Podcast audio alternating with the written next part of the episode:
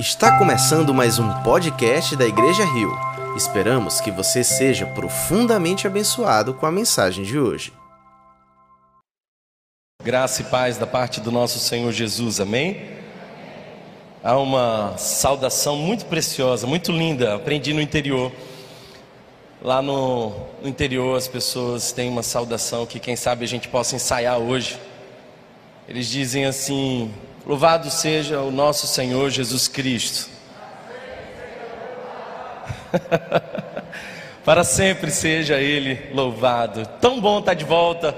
Que bom que você está aqui conosco. Que bom que nós podemos mais uma vez pensarmos juntos sobre como nós podemos ter pensamentos de paz e não de mal, como nós podemos ter a mente de Cristo Jesus, como nós podemos entender um pouco mais do Evangelho e viver de maneira mais saudável num mundo tão adoecido.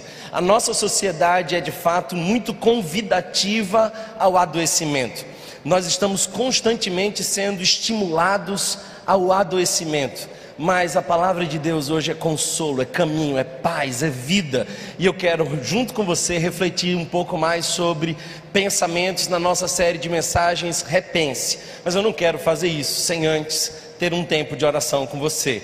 Então quero convidá-lo a fechar os seus olhos, abrir o seu coração e pedir que o Espírito Santo conduza essa nossa reflexão para a honra e glória do nome dele. Pai, eu desejo muito, Senhor, ouvir a tua voz e eu preciso muito, Senhor, ser direcionado por ti.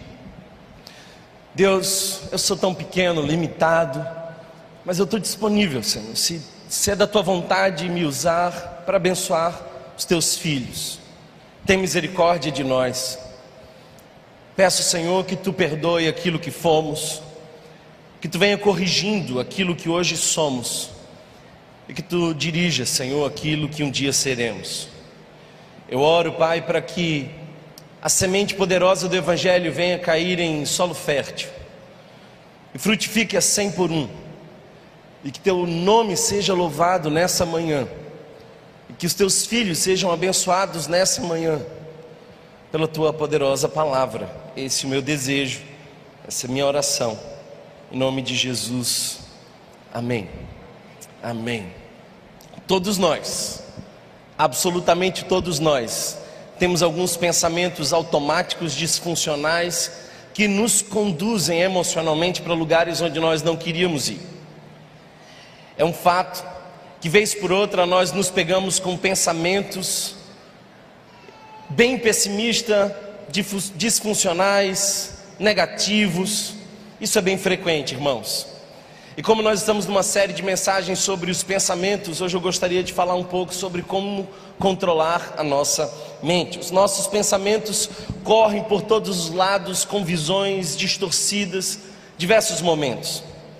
Temos uma mente descontrolada por muito mais tempo do que nós gostaríamos. São pensamentos muitas vezes irracionais, ilógicos, mas bastante convincentes.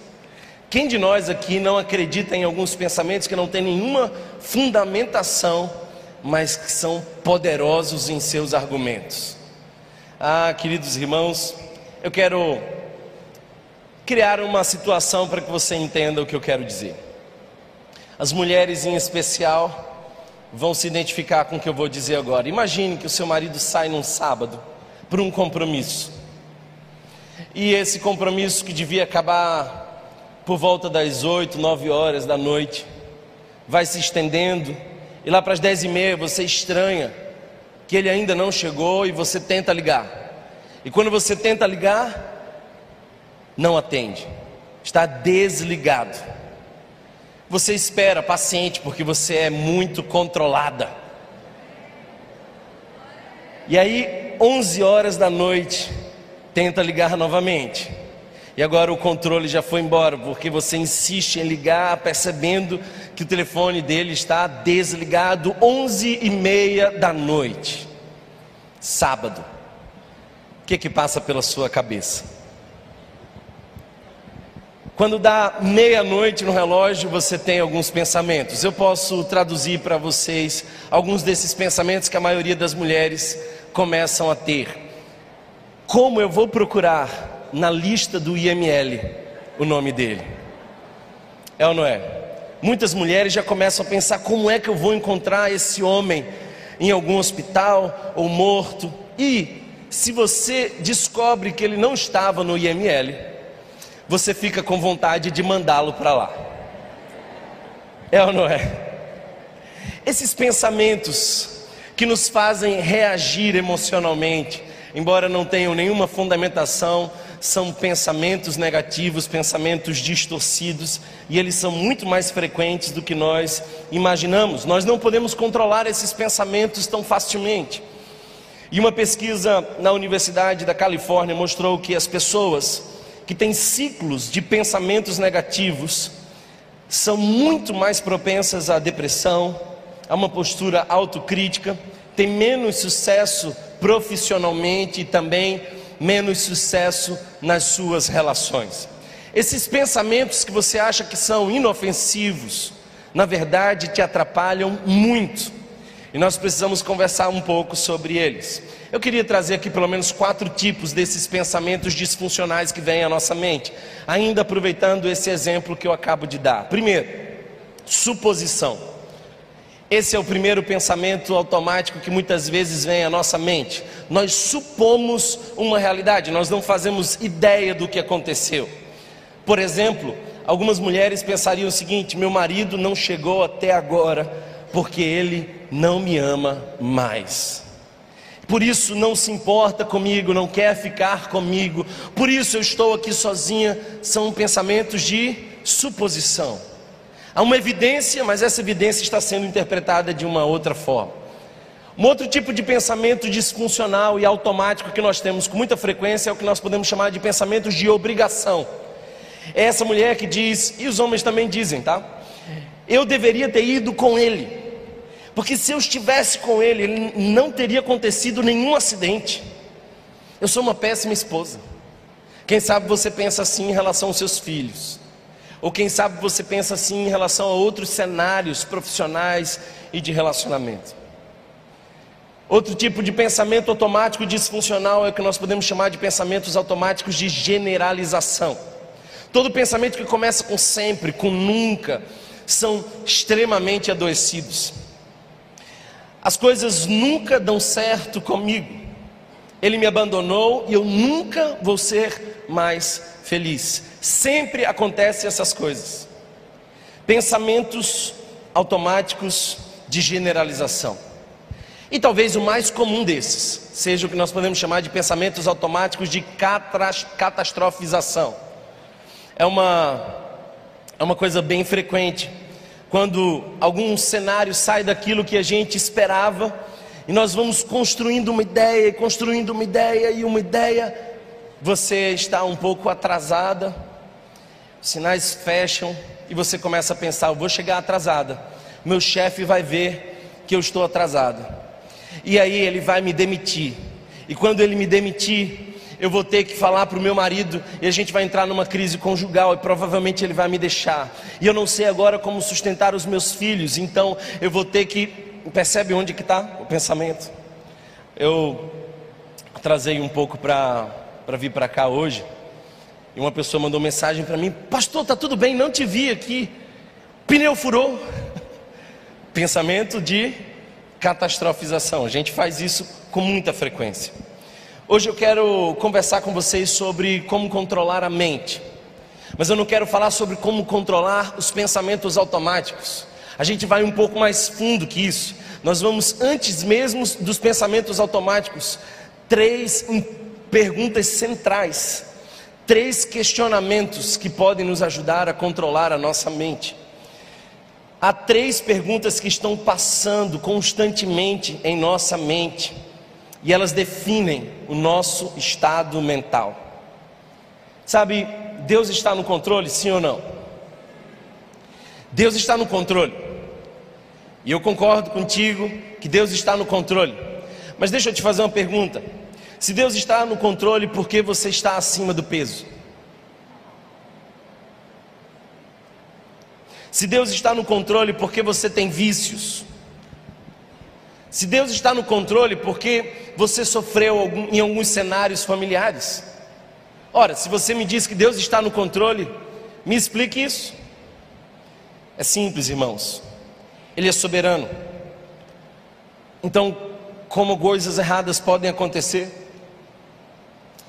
Deus está sempre no controle, mas nem sempre assume o controle.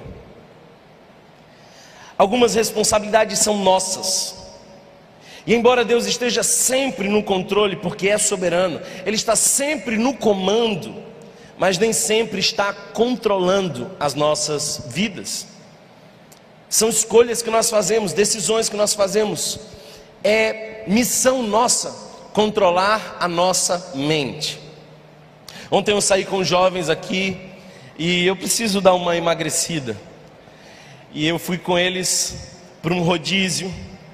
E você, não sei se você padece dessa doença, mas eu, quando vou no rodízio, parece que me transforma, um bicho sai de mim. Eu preciso resolver isso em terapia, mas algo de descontrole vem me convencendo de que eu tenho que comer muito para dar prejuízo ao restaurante. Eu fico pensando assim: eles não vão lucrar comigo, não. Comigo, não. Alguém mais é assim, não? Que bom que eu não estou sozinho. Ah, eu preciso emagrecer, mas Deus não arrancou nenhuma esfirra do meu prato ontem. Era minha missão isso. Deus não foi lá e tirou uma esfirra e disse: Olha, tá bom, é minha responsabilidade. Então Deus está sempre no controle, mas nem sempre Ele assume o controle, porque Ele quer nos ensinar a partir da nossa liberdade de agir no dia a dia. É mais ou menos como se Deus estivesse conduzindo um cruzeiro e Ele está nesse comando. Mas nós estamos dentro desse cruzeiro e temos alguma liberdade limitada para ir em alguns lugares, para comer algumas coisas. Controlar a nossa mente é a nossa missão. Ele não vai controlar as notícias que nós lemos, ouvimos. Ele não faz esses filtros por nós. Ele não controla quanto tempo nós vamos passar nas redes sociais. Ele não vai controlar quanto tempo nós investimos na leitura bíblica ou quanto tempo gastamos em oração. Essas são responsabilidades nossas. Nós cremos que Deus está no controle, mas Ele não faz de nós marionetes. Temos também algumas responsabilidades e precisamos assumi-las. O que eu quero é, junto com você, olhar para um texto das Escrituras, e mais uma vez nós vamos à carta aos Filipenses. Então já convido você a abrir ou ligar a sua Bíblia na carta aos Filipenses, no capítulo de número 1. E o que eu quero é mostrar para você como Paulo está numa circunstância que ele não escolheu, mas como ele é capaz de escolher como ele se porta diante dessa circunstância. Ele não escolhe o cenário, mas ele escolhe a sua reação. E eu posso afirmar para vocês que essa reação que ele escolhe é baseada em três perguntas bem importantes. Três importantes perguntas que eu gostaria de trabalhar com vocês. Antes, eu quero que vocês leiam junto comigo esse texto. Quero que saibam, irmãos, que aquilo que me aconteceu tem antes servido para o progresso do Evangelho. Como resultado, tornou-se evidente a toda a guarda do palácio e a todos os demais que estou, que estou na prisão por causa de Cristo. E a maioria dos irmãos, motivados no Senhor pela minha prisão, estão anunciando a palavra com maior determinação e destemor. É verdade que alguns pregam a Cristo por inveja e rivalidade, mas outros o fazem de boa vontade. Estes o fazem por amor, sabendo que aqui me encontro para a defesa do Evangelho. Aqueles que pregam a Cristo por ambição egoísta, sem sinceridade, pensando que me podem causar sofrimento enquanto estou preso, mas o que importa? Mas que importa. O importante é de que qualquer forma, seja por motivos falsos ou verdadeiros, Cristo está sendo pregado e por isso me alegro.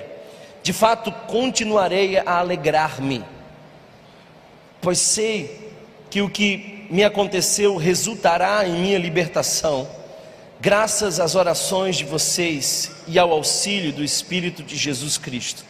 Aguardo ansiosamente e espero que em nada serei envergonhado, pelo contrário, com toda a determinação de sempre, também agora Cristo será engrandecido em meu corpo, quer pela vida, quer pela morte. Porque para mim o viver é Cristo e o morrer é lucro. Caso continue vivendo no corpo, terei fruto do meu trabalho, e já não sei o que escolher.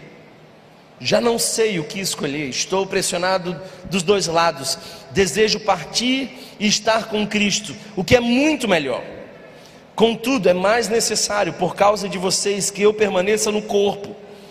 Convencido disso, sei que vou permanecer e continuar com todos vocês, para o seu progresso e alegria na fé, a fim de que, pela minha presença, outra vez, a exultação de vocês em Cristo Jesus transborde por minha causa.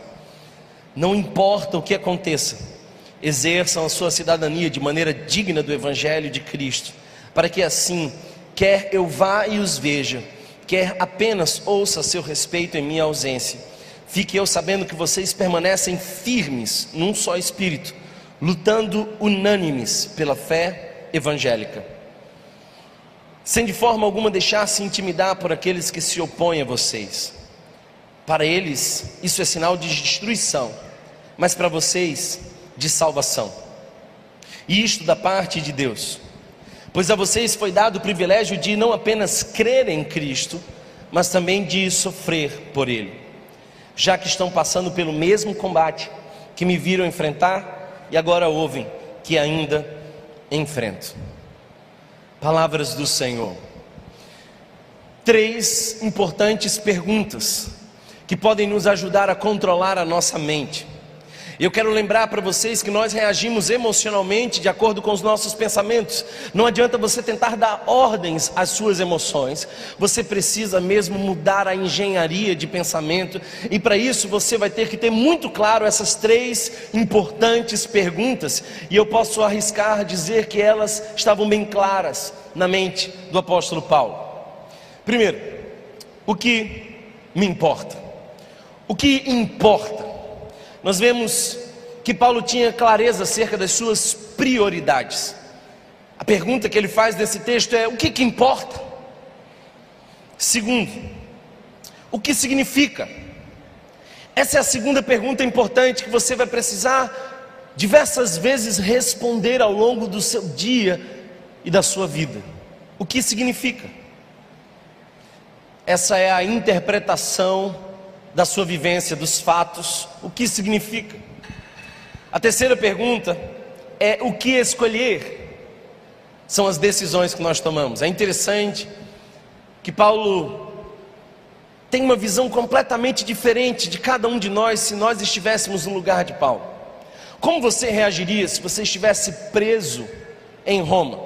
Paulo sempre sonhou em conhecer Roma, e Roma era um lugar muito importante para a comunicação do Evangelho, facilmente o Evangelho ia se espalhar naquele lugar, é o desejo de Paulo chegar ali, mas agora Paulo está preso, Paulo está distanciado daquelas igrejas que tanto precisavam dele, e agora está preso, esperando provavelmente uma sentença de morte que viria um pouco tempo depois. Como nós reagiríamos se estivéssemos no lugar de Paulo?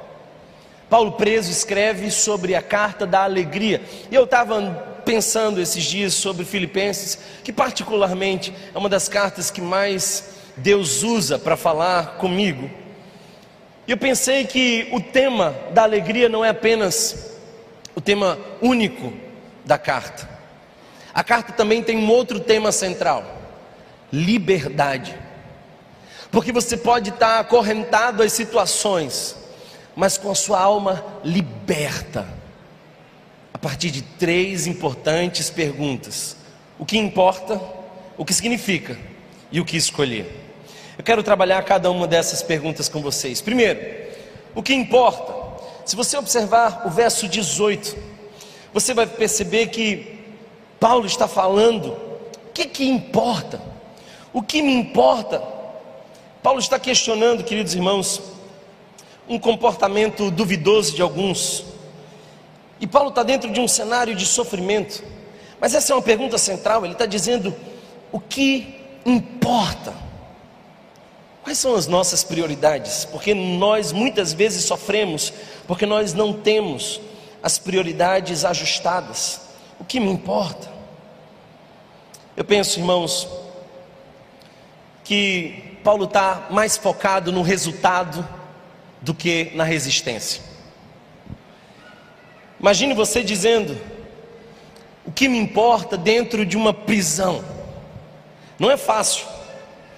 Paulo está olhando para aquilo que de fato importa, o resultado. E se você observar o verso 13, você vai ver o resultado que Paulo descreve.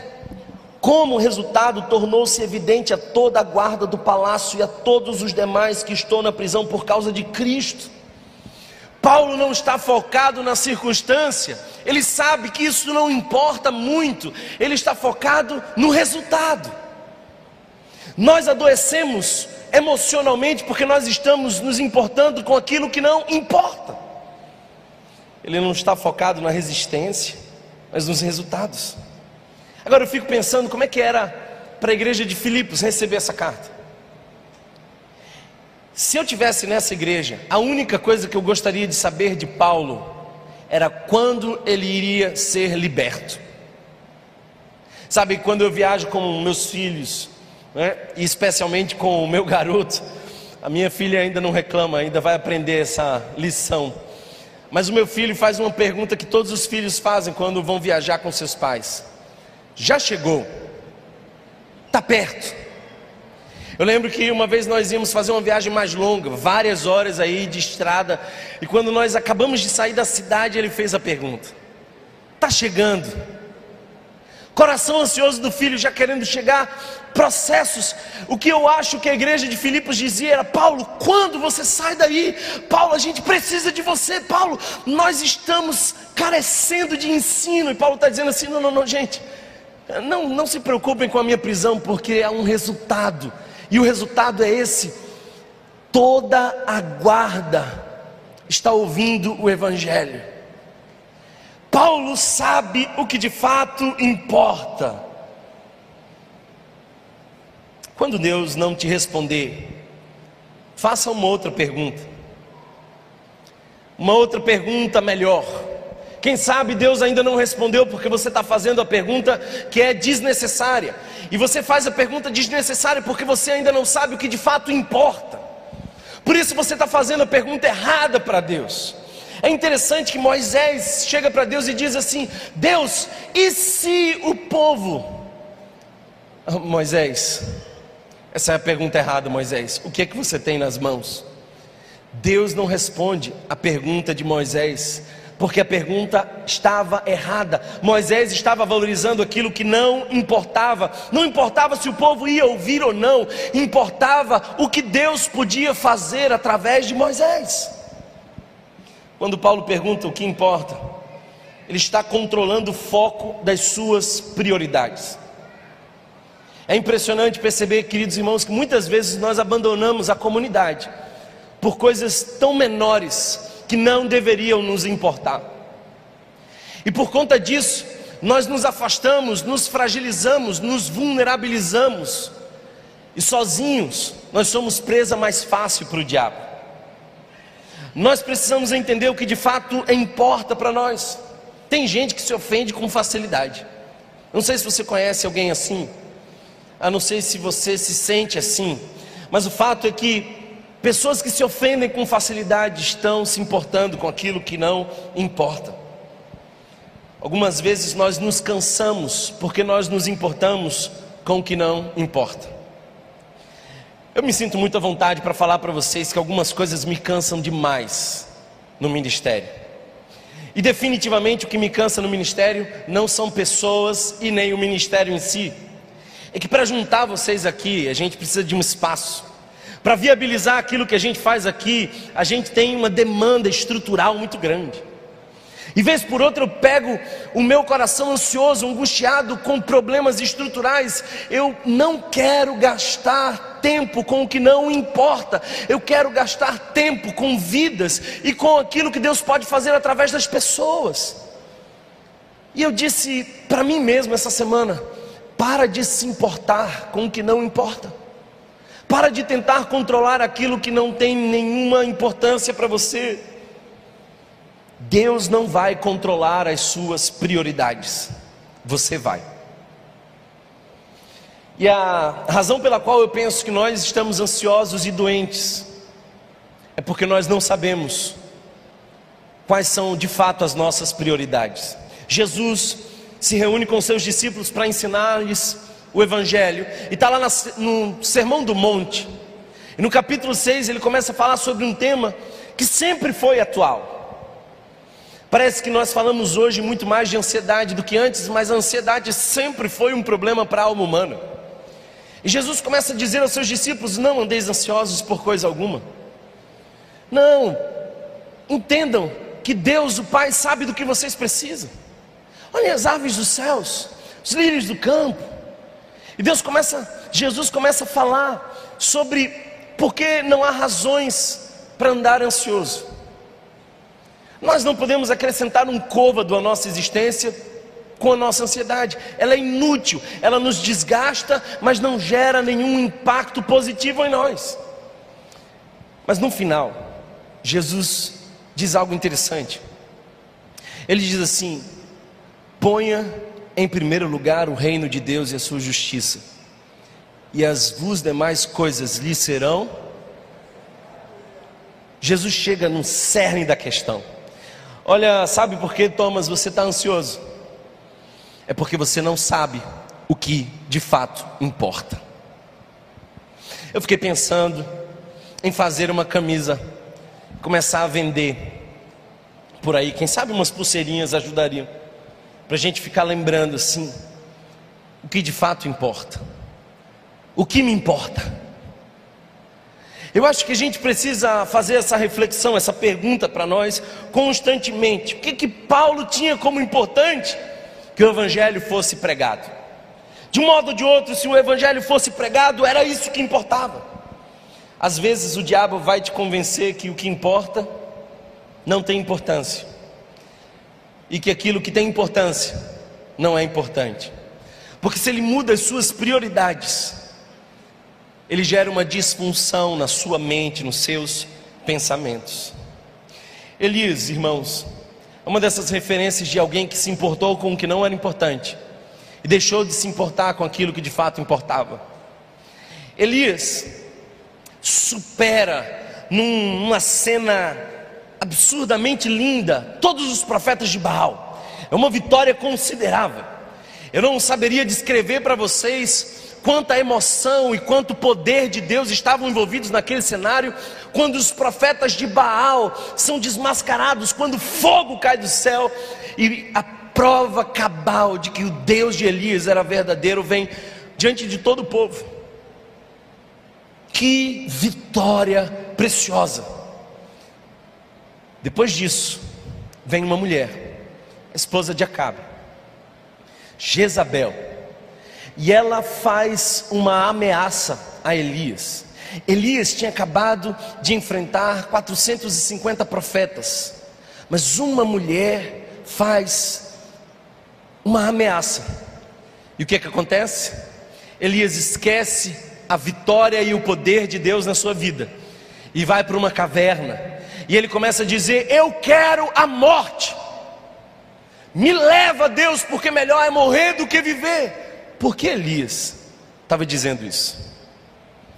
Estava dizendo isso porque ele esqueceu as coisas importantes e deu importância às coisas que ele devia esquecer. Quando as ordens de prioridade são alteradas, a nossa mente passa a gerar adoecimento. E é interessante porque Deus faz perguntas, irmãos. Olha para Jesus no seu ministério e você vai ver quantas perguntas Jesus fez. Jesus era especialista em fazer perguntas. Se você ler o livro de Jó, você vai ver que Jó faz algumas perguntas para Deus e Deus devolve exatamente o dobro de número de perguntas para Jó. Deus trabalha com perguntas. Talvez você veio aqui esperando uma resposta de Deus e Deus está te fazendo uma pergunta: qual é a sua prioridade? Deus chega na caverna, e eu não Não quero que você pense que Deus ficou do lado de fora, porque a pergunta de Deus revela onde Deus estava. Deus chega na caverna e, e a pergunta que ele faz para Elias é a seguinte: O que fazes aqui, Elias? Se ele faz a pergunta, O que fazes aqui?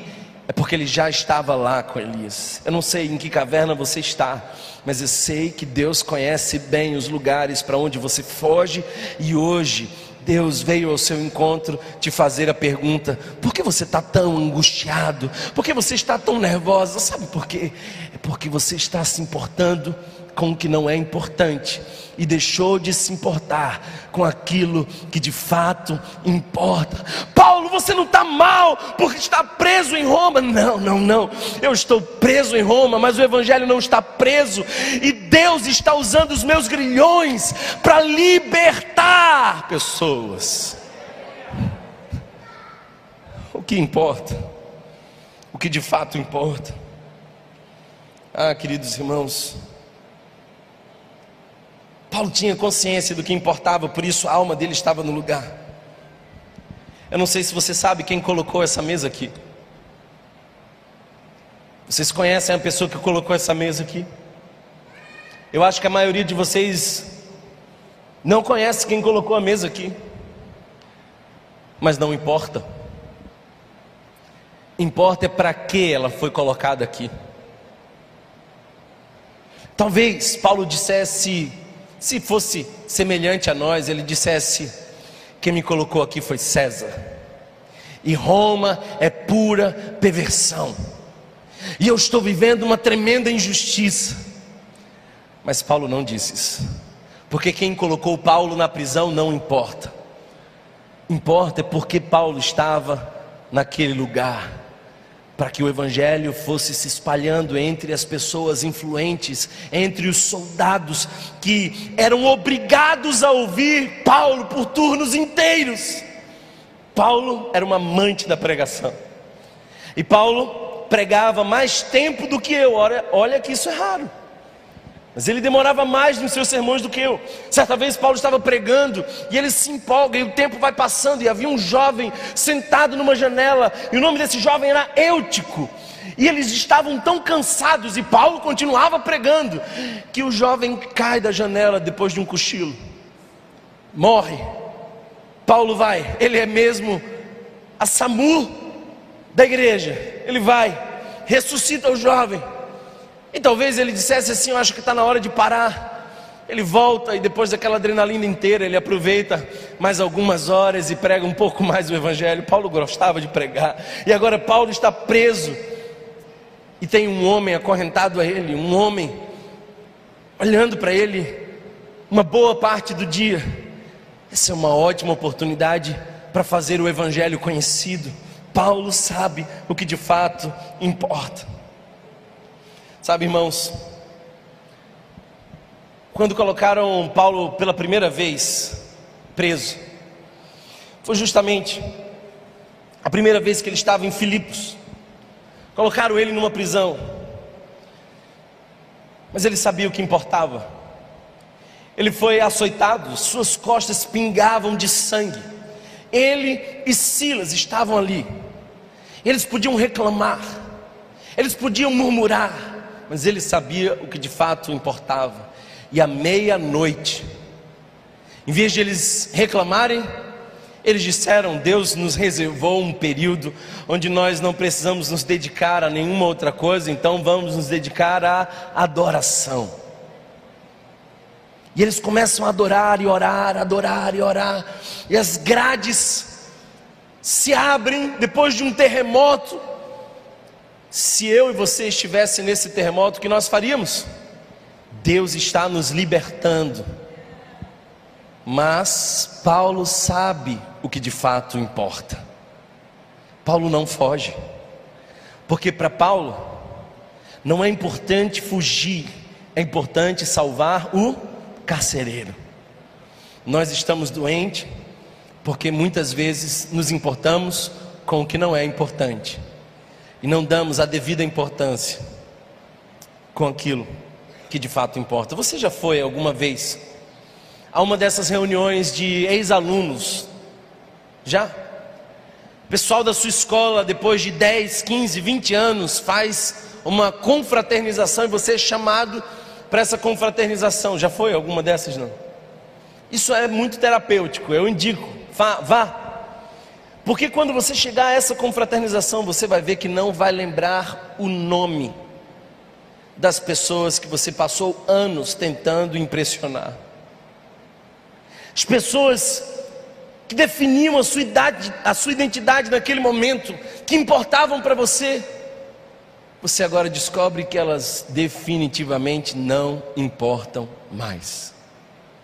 Nós precisamos reconhecer o que de fato importa.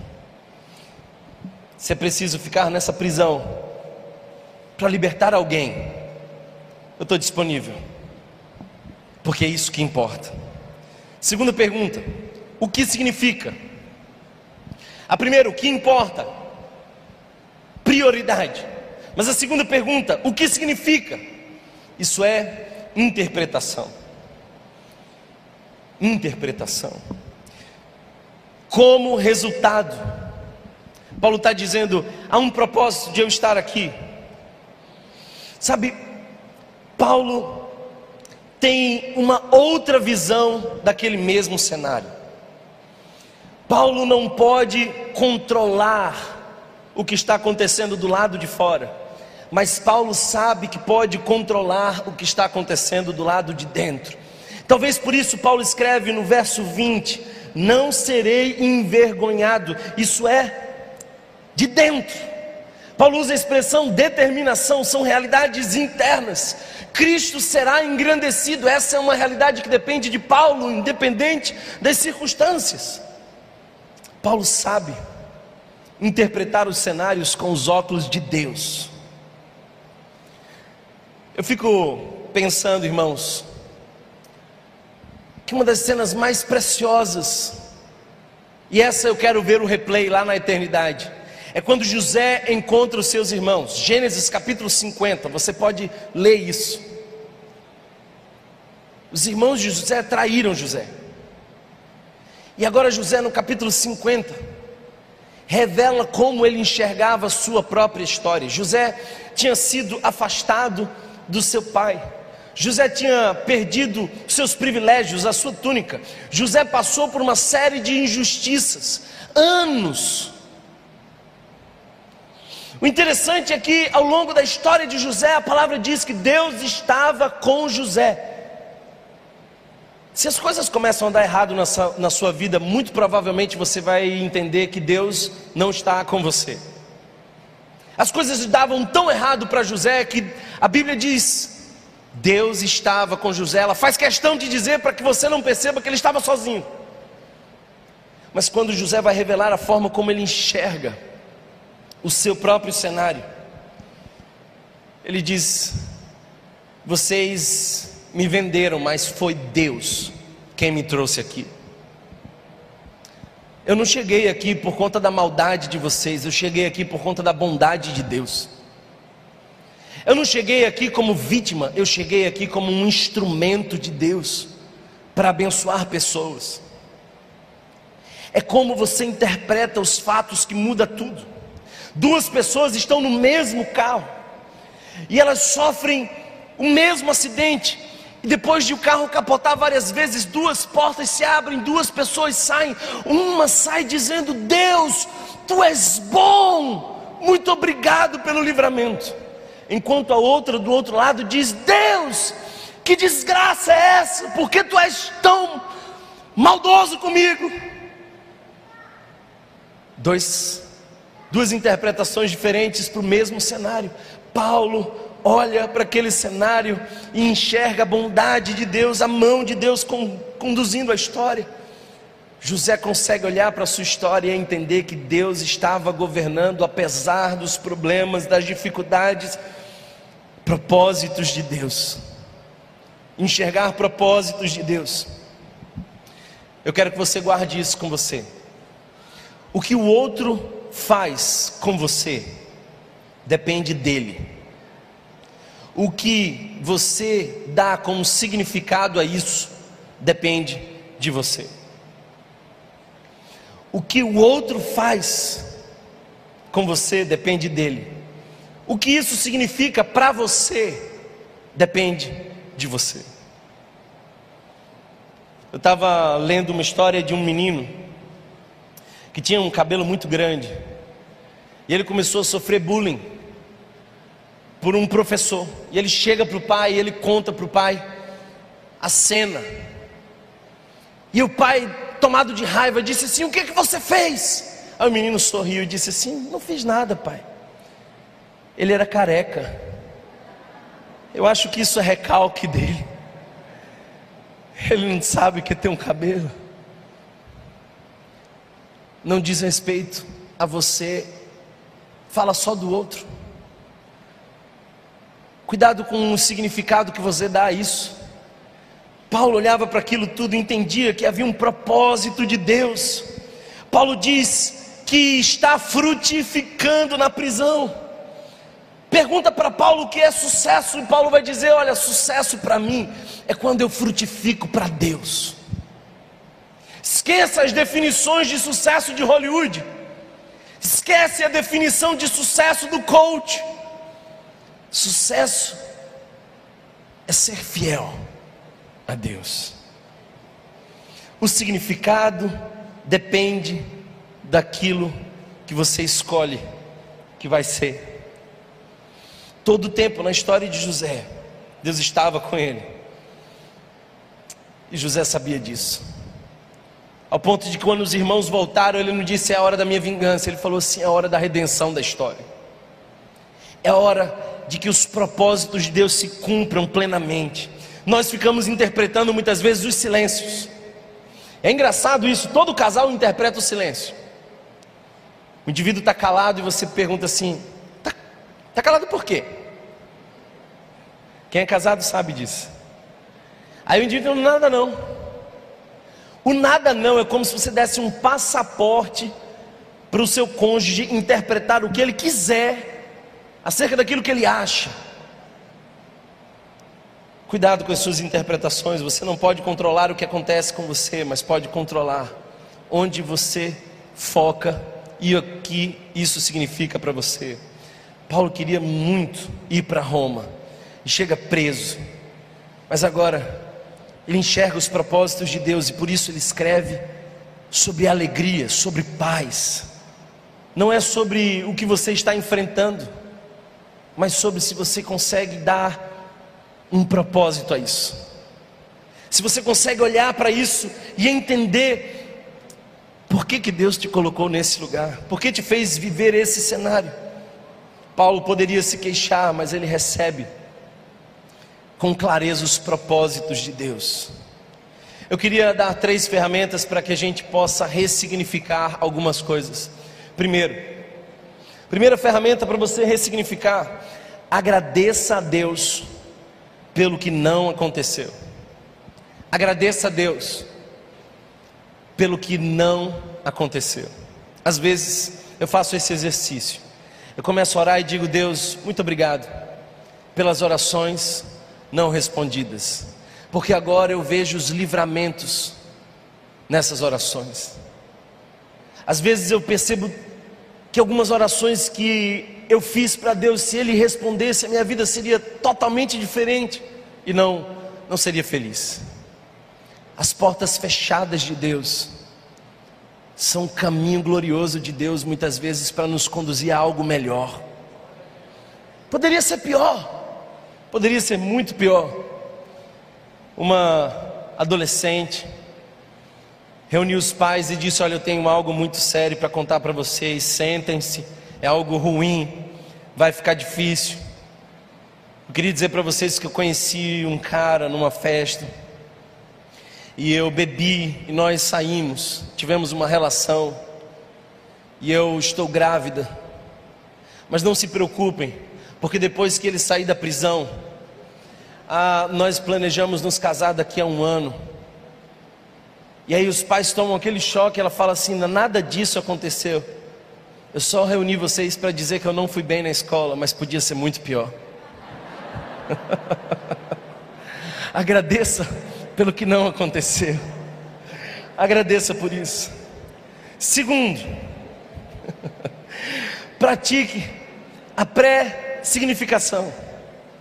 Sabe, tem muita gente que fica antecipando o significado das coisas. Eu vou, mas não vai ser legal. Eu vou, mas vai ser difícil. Tem gente que acorda dizendo: o dia hoje vai ser difícil. São profecias. Acorda dizendo assim: eu tenho um Deus amoroso, bondoso, que me fortalece, que me conduz. E por mais que seja difícil, que o Senhor me dê olhos de esperança para olhar os meus cenários de maneira diferente. Acorda dizendo: hoje é um dia de lutas, mas no final do dia eu vou contar vitórias para a glória do Senhor. Faz esse exercício. Terceiro, busque pela bondade de Deus. A Bíblia nos diz, irmãos, que todas as coisas cooperam para o bem daqueles que amam a Deus. Isso quer dizer que Deus é tão poderoso para fazer convergir até mesmo as nossas dores para o nosso bem. Então, se essa palavra é verdade e o é, eu quero desafiar você a ganhar a sensibilidade de perceber a bondade de Deus em todos os cenários.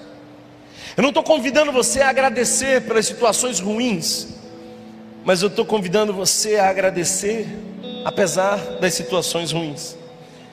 Em todo cenário, dai graças, porque essa é a vontade de Deus em Cristo Jesus. Nós encontramos aquilo que buscamos. O urubu e o beija-flor sempre encontram o que estão buscando. Um busca coisas mortas, o outro busca coisas doces, mas eles encontram que estão buscando. Eu queria desafiar você a olhar para a sua vida como um caçador das evidências do amor de Deus ao seu favor. Como se você estivesse olhando para os cenários e dizendo assim: o mais importante eu já sei, quem está no controle é Deus e Ele faz convergir tudo para o meu bem. Então daqui para frente, os meus olhos estão atentos para enxergar a Sua bondade por onde for.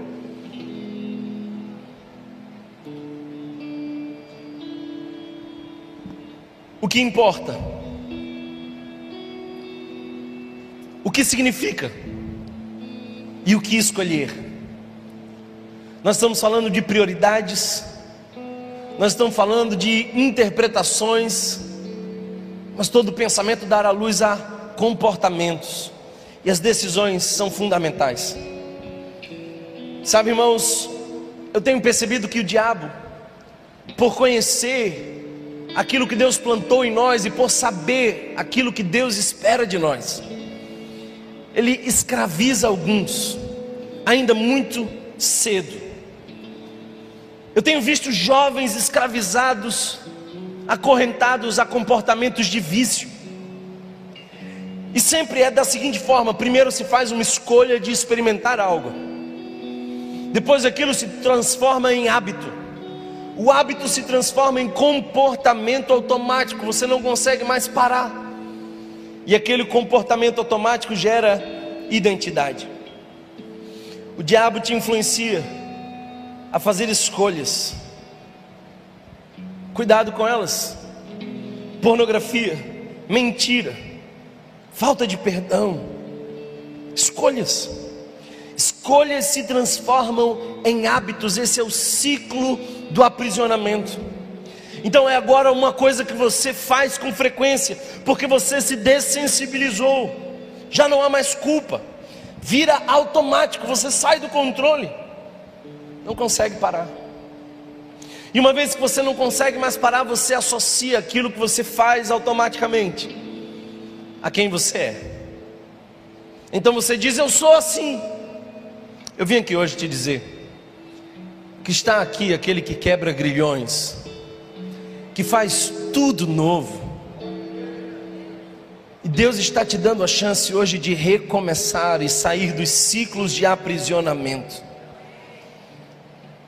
Sabe, Paulo, no verso 9 diz, no verso 19 diz o seguinte, irmãos, ele, ele tem clareza ele tem, voca... ele tem convicção. E olha só o que o verso 9, 19 diz: Pois sei que o que me aconteceu resultará em minha libertação. Porque Paulo tem paz. Porque Paulo tem paz. Paulo tem paz pelas suas convicções. Ele escolheu crer. Ele escolheu crer. Eu não posso escolher a minha situação, mas eu posso escolher a minha resposta. Escolho então pedir a Deus que quebre as correntes. Eu escolho crer na palavra de Deus. Eu escolho viver pelas minhas convicções e não pelas minhas circunstâncias. Aquilo que você crê define aquilo que você sente. Eu vou repetir isso. Preste atenção, irmão. Aquilo que você crê define aquilo que você sente. Como Paulo pode escrever sobre alegria e manifestar paz, estando ele preso? É porque Paulo tinha uma profunda convicção. Eu sei, diz o texto. Verso 19 diz: Pois sei, minha convicção. Ele tem uma certeza. Ele será liberto por duas razões: pela vossa súplica e pela provisão do Espírito. É quando o altar e o trono se unem. Ele também menciona aqui a palavra esperança. Eu quero falar para vocês dessa palavra. Essa palavra grega esperança dá a conotação de que alguém subiu mais alto. Esperança é quando alguém vai para a ponta dos pés para enxergar melhor. Paulo escolheu enxergar pelo ponto de vista de Deus. Paulo escolheu sair do vale, subir a montanha e olhar de cima, dizendo: Eu sei, Deus, que tu controla todas as coisas. Eu sei, Deus, que tu traz esperança para nós. Ele está convicto de que Deus está no controle de todas as coisas. Eu quero orar por você, meu irmão, minha irmã. Eu quero te dar o maior de todos os exemplos: Jesus. Jesus, esse que tinha a convicção do amor do Pai, esse que não se entregou emocionalmente às circunstâncias, mas que sabia que além do seu propósito havia um sofrimento, e o, e o seu propósito era maior que o sofrimento, e na cruz do Calvário ele se entrega por nós, sabe por quê? porque ele olhava pelo ponto de vista de Deus. Ele não enxergava uma cruz, ele enxergava o ápice da história da redenção, onde eu e você seríamos restaurados pelo sangue do Cordeiro. Ele não se enxergava como vítima, ele enxergava como missão. Por isso eu quero orar por você, para que o Espírito Santo conduza você a pensar de maneira diferente, a se importar com aquilo que de fato importa a clamar para que Deus te dê convicções profundas, que deem origem a escolhas, a quebrar ciclos adoecidos. Eu quero orar para que o Espírito Santo de Deus te faça enxergar os cenários da tua vida através dos propósitos, não focado na resistência, mas focado nos resultados. Feche seus olhos, eu quero orar por você.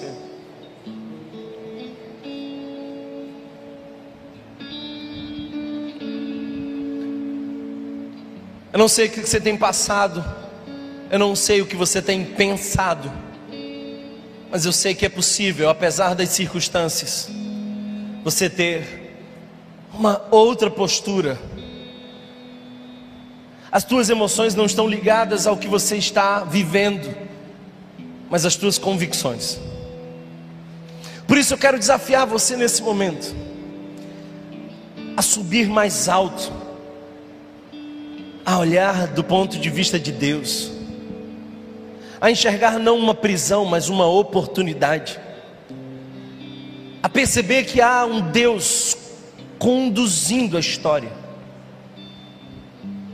a fazer escolhas daqui para frente, decisões que mudam a sua vida. Eu oro nesse momento, irmão, irmã, para que o Espírito Santo de Deus possa conduzir vocês a terem uma visão sublime da glória, da graça de Deus.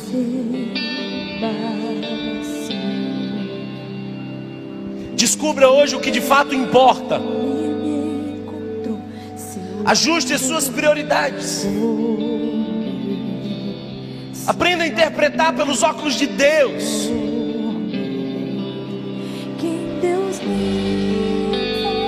E faça as escolhas que viabilizam os propósitos.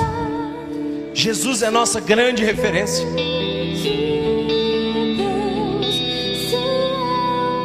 O cenário da morte gerou vida em Jesus. Não foi assassinado, ele se entregou por amor a nós. Ele escolheu pagar o preço em nosso lugar. Por isso eu oro para que o Espírito Santo te abrace hoje com esperança e paz. Se você foi abençoado por essa mensagem, compartilhe com alguém, para que de pessoa em pessoa alcancemos a cidade inteira.